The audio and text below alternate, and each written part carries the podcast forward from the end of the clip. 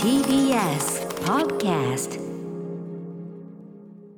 時刻は6時30分になりました。12月13日月曜日。TBS ラジオキーステーションにお送りしているアフターシックスジャンクションパーソナリティのライムスター歌丸。そして月曜パートナー TBS アナウンサー熊崎和人ですここからはカルチャー界の気になる人物動きを紹介するカルチャートーク今夜のゲストは三宅龍太さんですいらっしゃいませこんばんは。はいよろしくお願いしますよろしくお願いいたします。あのーうちの番組はもうねさんざっぱら出ていただいて、はいい、ただき続け出ていただき続けているにもかかわらず スタジオにお越しになるとなるそうなんですとよね。もういつぶり本当に久しぶり。どのぐらいぶりだろう。熊崎さんと最後にお会いしたのは多分あの。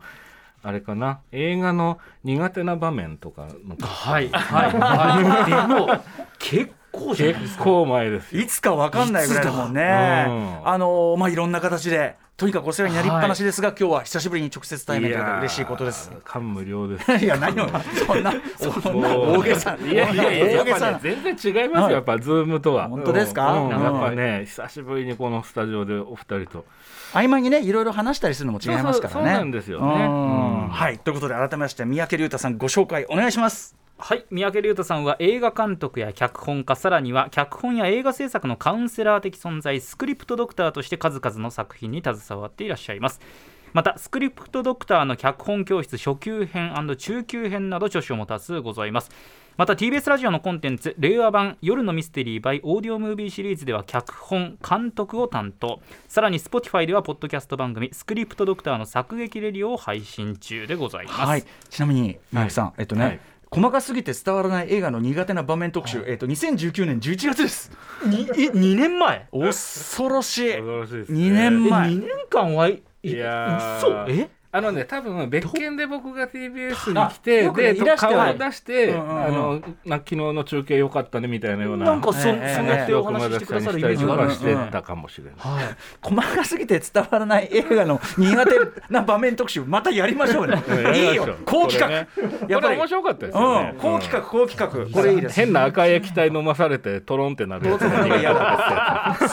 つ最近僕のあの奥さん言ってたのは、ええ。あのインターネットの仕組み。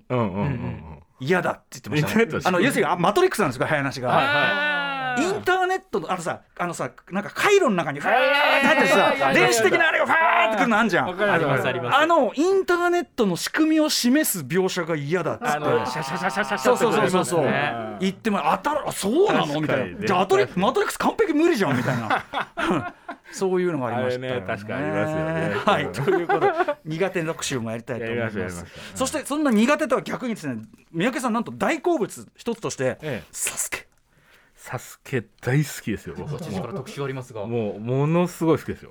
あのーもう本当にねごく初期のだからサスケくんがまだ15歳だった頃あら見てもう本当に最初の頃でうん。サスケくんが、うん。でもっと前からも見てサるし。スケ君がこ15れサ歳スケくんっていうのはですね史上4人目の完全制覇者でもう今うん。うんうん2回完全制覇を達成している今の今の現代サスケの顔の選手なんですけど、現代サスケ。現はい。代サスケ。今もう30歳ぐらいになってるんですけど、その彼がだからそうそうそう中学生かなんかでね、はい。出てた時も見てたし、うんうんうん。あとやっぱあの漆原さんが一回ちょっと引退しかけて、はい。で戻ってきてあの反り立つ壁を登り切った瞬間はね本当に泣きました。これサスケ界に残る名シーンでかつて2度の完全制覇をした 3, 三人目の完全制覇者漆原さんがその後ちょっと停滞する時期があってもうこれがダメだったら引退だみたいなことになってファーストステージクリアしてそこから今もう40過ぎてるんですけどもまた全盛期が来たって言われてるぐらいまたその制裁を書いた時期から戻ってきたっていうのがあってその戻ったぞを示すそうなんです。象徴的な瞬間。本当に泣きましたね。そうです。またご家族の力とかもあって今お子さんも生まれてみたいなうんなんかそう家族の力でまた戻ってきた漆原さん。いや靴の春田営業僕結構詳しいですよねえ。だからちょっと「サスケ今日はまあねその中の人もお招きしての特集ですけど、サちょっとスケの好きな競技ベスト10でも全然わあなるほどまあ、名物エリアと言われるもうエリアがいろいろありますから、ちょっと次回特集の際はぜひファン代表でお願いしたいと思います。ということでさまざまな形でお世話になってます。アトロクフューチャーパストもね、えーもう毎回の名物 Zoom ですね、はい。 Zoom 画面でもおなじみ三宅隆太さん Zoom 画面の Zoom 画面の作り込みでもおなじみ。さあということでそんな三宅さん本日はどんな話をしてくださるんでしょうか？はい、えー私が選んだ2021年に見た映画ベスト10を発表します。いえ三宅さんはまた独自だから。Junction. 生放送でお送りしています。TBS ラジオアフターシックスジャンクションこの時間はカルチャートークをお送りしています。えー今月はゲストの方々にさまざまな年間ベストを伺う機会が多い。月でございます。12月ですからね。今夜は脚本家映画監督スクリプトドクターの三宅龍太さんに2021年三宅さんのベスト映画発表していただきます。いつももう未発表映画とかも含めてね。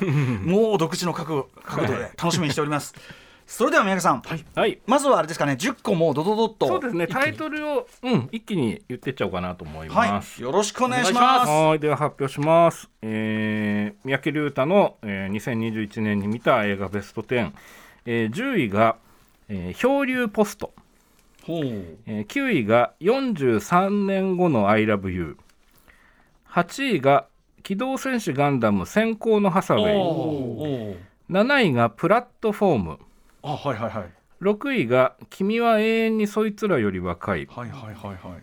5位がペトルーニャに祝福を。出ました。はい、はい、4位が、えー殺人鬼から逃げる夜」3位が「スラローム少女の凍てつく心」2位が「ザ・スーサイド・スクワット極悪党集結」出ました、はい、えーで1位がですね「愛してるって言っておくね」という作品です。ほう知ってるのもあれば知らないのもある、えーという感じでございましたね。はいそれではじゃあ、えー第10位から順にお願いいたします。はい、えっとまあ順位は便宜上つけてるんでねあの別にどっちが上とかっていうことじゃなくて好き、おすすめしたかったとか紹介したかった大好きな10本と思っていただけるといいかなと思うんですが「漂流ポスト」という作品です。でこれはあの日本の30分の短編自主映画で、はいあの劇場公開はされてるんですけどももうすぐ多分 DVD が出ますが今だと UNEXT で見られると思います。でこれはですねあのーえっと、岩手県の陸前高田市に実際に存在しているその郵便ポスト漂流ポストと呼ばれているポストがあって、ええ。ここに震災で大切な人を亡くした方がその亡くなった方に向けての手紙を、うん。あの入れるっていうポストなんですね、ええ。これ実際に存在していろんな方がいろんなお手紙を届けてらっしゃって。はい。でそれを題材にしたあの短編のフィクションのドラマはい。作品なんですけども、はい。あのね非常に良くてですねあのうーん。監督さんがその CM の制作会社に勤めてらした方で、はい。ただその3.11の時にまあいろいろその、まあ、CM の世界のこととかそのいわゆるショービジネスのこととかいろいろ考える部分があったりして会社をお辞めになって、うん。えー自分でスタッフとキャストを集めて撮った自主制作ってことなんですね、その思いっていうのがやっぱすごく熱いのが映画を見てて分かりますしあのキャストがね非常に良くてねあのフィクションなんですけども、うーん、なんと言ったらいいんだろう、非常にこう普遍的な、その、うーんひ人を喪失してしまった、その、その、うその当人ではなくて、その外側にいた人の気持ちで描いていくっていうのは、うん。まあ、あありそうで意外となかったりもするものだったりもするので、うんうんうん。あのこれはねあのぜひこの機会にねご紹介できればなと思ったっていうのはありますね。うんうんなるほど。漂流ポストこれはあの宮城さんどどうやってご存知になったあの知ったというか。これはねあの上映されてる時に確か見たんだと思いますね。へあのあれだ渋谷で見たのかな、うんうん。うんだったと思います。でもう一回それでネット上で見たっていうのがありますね。ーはい。30分の短編なんですね。はい、短編ですね、はい。漂流ポストという作品です、日本の作品ですね。はい。ありがとうございまですえーます9位が、い、やえい。えとんでもない。43年後の「ILOVEYOU」っていうのはこれスペインとアメリカの合作で、うん。あのブルース・ダウンっていうその、ええ名優の,、はい、あのもうだいぶおじいちゃまになられてますけども、彼が主演であの演劇評論家をやってるおじいちゃまなんですけど、うん。ある時に、まあそのまあむえー娘夫婦とかね、えー孫とかとの関係があんまりうまくいってない中で、うん。まあ、煙たがられてたりもするんですけど、うんその自分がかつて恋をした舞台女優さんが、あのアルツハイマーでその老人ホームに入ってるっていうゴシップ記事を目にして、でその彼女に思いを伝えるために、うんあの自分もアルツハイマーのふりをして同じ老人ホームに入所するという、んえーお話です。うん。でこれねすごくいいのがねはあの90分ない映画でねあのー泣かそうと思えばいくらでも泣かせられるし、うんうんうんうん重くしようと思えばいくらでも重くできるんですけどね、非常にこうね淡々とでもユーモラスに描いていて、うんうんうんあのー僕はすごく面白かったですね。いわゆるそのあまり劇的な映画ではないのかもしれないですね。そこが良かったなと思ってます。はい。ブルースダウン、はい、ブルースダウンすごく良かったネブラスカからさらにヨボヨボしてというそうそうそう。そうです、ね、43年後の「ILOVEYOU」43年後そして。はいえっ、とね8位に挙げさせていただいたのが「機動戦士ガンダム先行のハサウェイ」っていう、まあうん。まあガンダムですね、うん。でその逆襲のシャアっていう映画が昔あって、でそれの続編にあたりますね、うん。あのーまあ小説がもともとあって富野さんが書かれた小説、まあそれも素晴らしいんですけど、まあ、それに非常に忠実な。で3部作で作るのの1作目ということで、うん。えー見たんですけども、まあ、めちゃくちゃ面白いうんうん。かったですね、緊張感もすごいしね、うんあのまあ、ただこれ多分だいぶ大人向けだっていうのと、うんあとそのガンダムのその、まあ、少なくとも逆襲のシャアは見てないとちょっと何言ってるか分かんないかもしれないなと思ったんですけど、でも逆襲のシャア自体がその前を見てないと分かんないかもしれないんで、うんうんうん結局全部見た方がいいんじゃないかな。と いう感じですかね。うん。ねでもすごいこれ申し訳ないいろんな人に勧められたのに結果劇場公開タイミングでは見られていなくて。これでも評判いいですよね、うん。やっぱりね。あの特に僕はねいその世代的にはあね。あんたあんたが見てなくてどうするって言われて 本当そうですね。っていう、うんすいません先いやいや行のとんでもない。主人公ははい。ブライトさんの息子のね、あだからそうかハサウェイ・ノアってそういうことか。ブライト・ノアのはいはいはい。これこれいいですよ。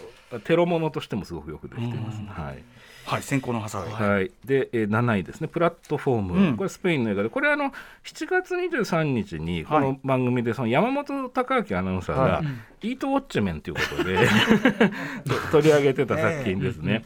うん。あのまあ、要するに現実のその社会をこう縮図で表したような、ん。そのまあ、要するになんていうんですか、そのなんつったらいいんでしょうね。要するにその貧困になっていく、うんうん。そのフロアの違いによって食べ物がどんどん減っていく社みたいな、ね、会階層みたいなものをはい。本当に具体的な食べ物のうん。あれとしてこう偶話食べ物エレベーターみたいのがあって、はい。で上から順に食べ物取られてっちゃってもうもう本当に残飯しか残らない。残飯も残んないみたいな、まあ、そういう中でどうやって上に上がっていくのかみたいな。あるいは上に上がることが正しいのかみたいなこととか、まあ、いろいろ考えさせられるうんうん。作品なんですけどね。あの,、まあ、あの日ちょうど僕振り返りだったのかな、ええ。ですごい面白いって話をしてたんですけど、ええ。まあ、実際ほあの本当に僕はすごい好きな映画で、うんうんなのでここに入れさせてもらいましたね。はい、えー、あとさらにね聞きたい人は山本ウォはい、ッチメン、そう山本ウォッチメンね。7月23日。の、多分ね。ポッドキャスト聞ける？うん。はいけるかな？はいすね。そしてはい、えっ、と6位ということで「君は永遠にそいつらより若い」というこれはまあ日本の作品で、うん。えっ、とまあなんと言ったらいいんでしょうね、あのーいわゆるまあ就職を控えている大学生の話なんですが、うん。まあ、そそうなると、まあ、いわゆるまあ何者とかまあいろいろありますけども、うんうんうんあのまたちょっとちょ切り口が違ってですねその、自分自身がそもそもどういう人間なのかとか、あるいはその自分はそのコミュニティの中で何か役立つことあるのかっていうことをその就活以前の問題としてこう自分自身の方にこうあの意識を向けざるを得なくなるあの主人公の女の子の話なんですけども、うんうん。そこにですねあの、まあ、児童虐待とかネグレクトっていうようなその割とこう社会の闇みたいな部分っていうのが、うん。まあ、忍び込んでくる話でねあの緊張感が非常にあるのと、うん。あとそのキャストがの2人がすごくいいんですね。佐久間由衣さんという方とうんうん。奈緒さんとこのお二人がすごくいいのと、あとこの監督さんの作品を僕ずっと追っかけてて。吉野さん。はい、これ1個前「みぞろぎみつきを探して」って作品もこの方だと思うんですけど、うんうんうん。あのセリフで説明が多いっていうふうに評してる方もいらっしゃるんですけど、うんうん。僕はどちらかというとセリフっていうのも映画表現の一つと捉えると、うんうん。セリフで表現するっていうことの力を多分信じてらっしゃる作り手なんじゃないかと思うのでセリフこそが実は見どころなんじゃないか聞きどころなんじゃないかというふうに、まあ、今回もそういう作品になっていて、あのもうすぐあのソフトが出るのかな？うんうん。うん、で多分 UNEXT とかだともう見れるのかなっていう感じなんで、はい、ぜひぜひという感じでしょうか。えー君は永遠にそいつらより若い。はい。はい。えーで5位ですね、えーペトルーニャに祝福。これはあの歌丸さんがね6月4日にムービーウォッチメンであ評価され恐縮なはいたはいはい。作品で、岩波ホール久しぶりに。これは素晴らしい映画でしたね。え。ね。うん僕も大好き。うん、本当に良かったですね。うん。でこれも今 UNEXT で見れるんですね。ああ本当に。UNEXT って実はうん。その短編とかさっきうん。うんのその漂流ポストもそうなんですけど、うんうん。自主制作的なものとか、はいはい。あるいはそのそれこそ岩波ホールでやっていたよううんうなん。作品とかも見ら,、見られるんですよね。うん割とどうしても人気のあるものっていうのがラランクイン的なところで目につきますけども、うん探っていくとこういう作品も見られるっていうのがねすごく面白いな旧作とかもギョッとするの入ってますよね。そうなんですよね。 U-NEXT。そうなんですよね。マジで？そうそうそう。日本で DVD になってないやつとかも結構入ってたりするのすで、ごいな U-NEXT。ちょいやこれはちょっとびっくりしますね。あの DVD はやばいよ U-NEXT あ、そうそうそう本そう。しかも画質いいんですよ、ね。画質いい。そうそうそう。ペトロニアぜひ、うん。 U-NEXT 最見ら。れ高ですということで、はい。で、えー、4位の「殺人鬼から逃げる夜」っていうのは韓国の映画でスリラーですね。うんうん。あのコンセプトとしてはその耳の、えー不自由なヒロインが、うん。あのまあ、連続殺人鬼に一晩中追いかけ回されて、まあ、どうやってこう向き合っていくかっていう、ええ。まあ、コンセプトですね、うんうん。でこれ僕らの世代でこのコンセプト聞くと多分あのアンソニー・ウォラーっていう人の,、うんあのミュート・ウィットネスっていう映画がね、うんうん。90年代にちょっと流行ったことがあって、はいはい。まあ、それを思い出す人いると思うんですけど、あのこういったらなんですけど比較にならないぐらい、うん。あのお面白いですね。あのなんだろうなこう緊張感の持続がちょっと半端ないですね。はいはいはい。うん、あのシンプルな設定な分どうやってそれをこうこれも多分1時間半以上あると思いますけど、うんうんうん。見せていくか。でその中にそのまあなんだろうな現代的なその、まあ、男女間の問題もそうですしいろんなものが入ってるんだけど、でも決して積極臭くなく、うんうん。あの一気にこう映像の運動として見せていく。で音の効果も素晴らしいですし、うんうん。あのスリラーが好きな方はね、うんうん。あのド直球のスリラーなんで、へー。ぜひぜひご覧になってみてはいかがでしょうか殺人鬼から逃げる夜。はい。はい。おすすめですね。でさあ。3位ですね、これ何分までいいんでしたっけ？51分。うん。最悪2分でも。そうはい。ですねじゃあうんまだ大丈夫ですかね。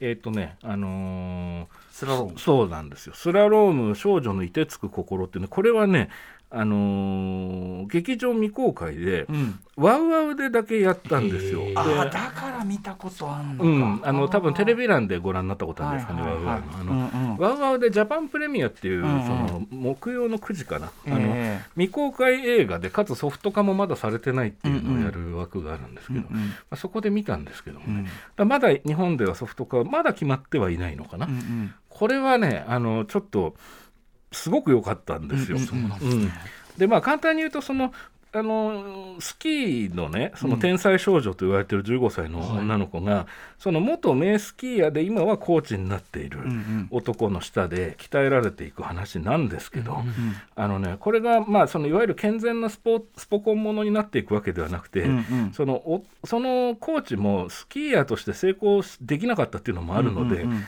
あ、いろんな思いを彼女に託しすぎて、うんうん。ちょっとこう共依存になっていく非常に危うい関係になっていく、うんうん。でそこにやっぱり性的な搾取であったり、うんまあ、そういう問題もはらんでくるんです。うん。うん。でただじゃあどちらがそのな何かすごく悪意が2人の中にあるかというとそういうことではなくて、うんうんうん。まあ、お互いの求めてるものっていうのが、まあそのうん。まあ、錯覚だったりもするんですけど、うんうんうんうん特に彼女の方はまだ15歳で子供なので、うんうんうん自分が必要とされてるっていうことにやっぱりすごく喜びを感じてしまったりもして、まあ、非常に危うい状態になっていったりもするんですが、まあ、これをあの監督は女性の方なんですけども脚本も書かれてるんですが、うんうん。まああのなんだろうなあまりこうスキャンダラスではなく、うん。かつそのなんだろうなこううん綺麗事にするということでももちろんなく、うんうんあのひ非常に慎重に描いている緊張感のある人間ドラマで。あのちょっとねジャンル分けするのが難しい映画なんですけどスリラーって一応書いてあるけどそういう、うんではないと思いますね、うんこれはね見応えのある映画でしたね。スラローム少女の凍てつく心。はい。はいで2位が「ザ・スーサイド・スクワッド極悪と出血」まあこれはあの8月20日はい。に歌丸さんがムービーウォッチメンでございます。はい。あのーまあ面白いですよね。ねえ。やっぱりジェームズ・ガンがやったらスーサイド・スクワットもこうなるか。もうね圧倒的な面白さですよね。ねうん、えあのもうとにかくもうひたすら面白いこんでもこの予算かけてこんなことやる、ね。褒め言葉。いや本当本当だから歌間さんがあの時おっしゃってたその金かけたトロマ映画っていうのがね、100億円かかったトロマ映画そうそうそう。もうそれがもうもうそもうそのものズバリの映画で、ね二度とこんなの作れないかもしれないうんですね、まあ、だからそういう意味では誰にでも勧められる痛快娯楽映画と言いたいところですけども、まあ、お食事中はちょっととか、そうですね。あとそのちょっとショッキングな描写もあったりもするので、あのその辺も含めていたずら心として楽しめる、うん。えー方はもう絶対面白いと思いますけども。最高です、大好きです。はい、ということ。そして1で位1位ですね「愛してるって言っておくね」っていう作品はそっかあのねアメリカの12分の短編アニメでセリフがない作品でネットフリックスでごめんなさい、今だと見れますが、アカデミー賞の今年の短編アニメーション賞を受賞した作品です。ででこれはね僕多分どういうバックボーンがある作品かとか言わない方がいいんじゃないかなっていうかね。あの本当にねあっという間に12分ですぐ見られるので、ネットフリックスが見られる環境の方はあまりこうあらすじとか紹介文も読まずに、あのご覧になった方がいいんじゃないかなっていうふうに思います。あ。うん、あのもうぜもう全面的にお勧めしたい作品うん。ですね。はい。ネットフリックスでネットフリッ愛してるって言っておくねという、まあこの放題も素晴らしいわけですけども、うんうんうん。はい。セリフがない作品で、あのでも饒舌なある意味ね素晴らしい作品でしたね。いやーそうか。でも三宅さんのあれってそうですよね。これ短編とか入ってくるからこれ油断できないの。ねこれね。ああそうかそうかそうか。いやーでも素晴らしい。ありがとうございます。バタバタしちゃいました。知らなかったこものも含めあのさすがのやっぱりベスト10でとんでございましたさあということで、えー、と最後に三宅さんからお知らせことお願いします。えっと、あのポッドキャスト番組をやってまして、スクリプトドクターの作劇ラジオっていう、あのー、 Spotify の方であの聞くことはできますので、あのよろしければぜひ聞いてくださいということですかね。あとまあねまたフューチャーパスト今週もお世あ話になりますねあそうですね、フューチャーはいバースト今週金曜日出ます、ね。私ちょっと中座週でございますが、はい。よろしくお願いいたします。とんでもないです。はい。とんでもない。あとはあのねあのそっかでもここでやってもらっちゃったからシネマランキングとか三宅さんお越しいただくわけにもいかないのかまあ大体ここ何年かはあの、うん。このコーナーでやるようにしてます。ですそうですよねはい、あの一つ5秒で済む話していいです5か秒5秒、はいうんうん。いいですか？この最近笑いに飢えてたんですけど、ええ。先週の金曜日の「N スタ」でえものすごく段取りの悪いマグロの解体ショーっていうのがあって、あのひっくり返って笑ったっていう。これ説明が必要なんですけど、ま私がプレゼンテーションをしたっていう内容なんですけれども、なんかおもちゃを使ってマグロの解体を見せてっていうのあったんですけども、ええ。段取りが悪くてですね、え一つ解体しようと思ったらマグロがぐっちゃぐちゃになって飛び散るっていうですねおもちゃですよ。おもちゃのマグロですよ。これはね最近では声出して笑ったんで、ええあそう。あの TVer 的なものでかなかええ N スタ。視聴者センターには段取りぐらいちゃんとしろというですね お叱りがありがたいご寄せられたけど指摘もまあおっしゃる通りのご指摘もいただいて爆笑してる人もいたということで、それねが1位かもしれないですね。1位だいぶ違うよこれ。愛してるいやいやいや。ということでここまでのゲスト三宅龍太さんでした。ありがとうございました。ありがとうございました。After Six Junction.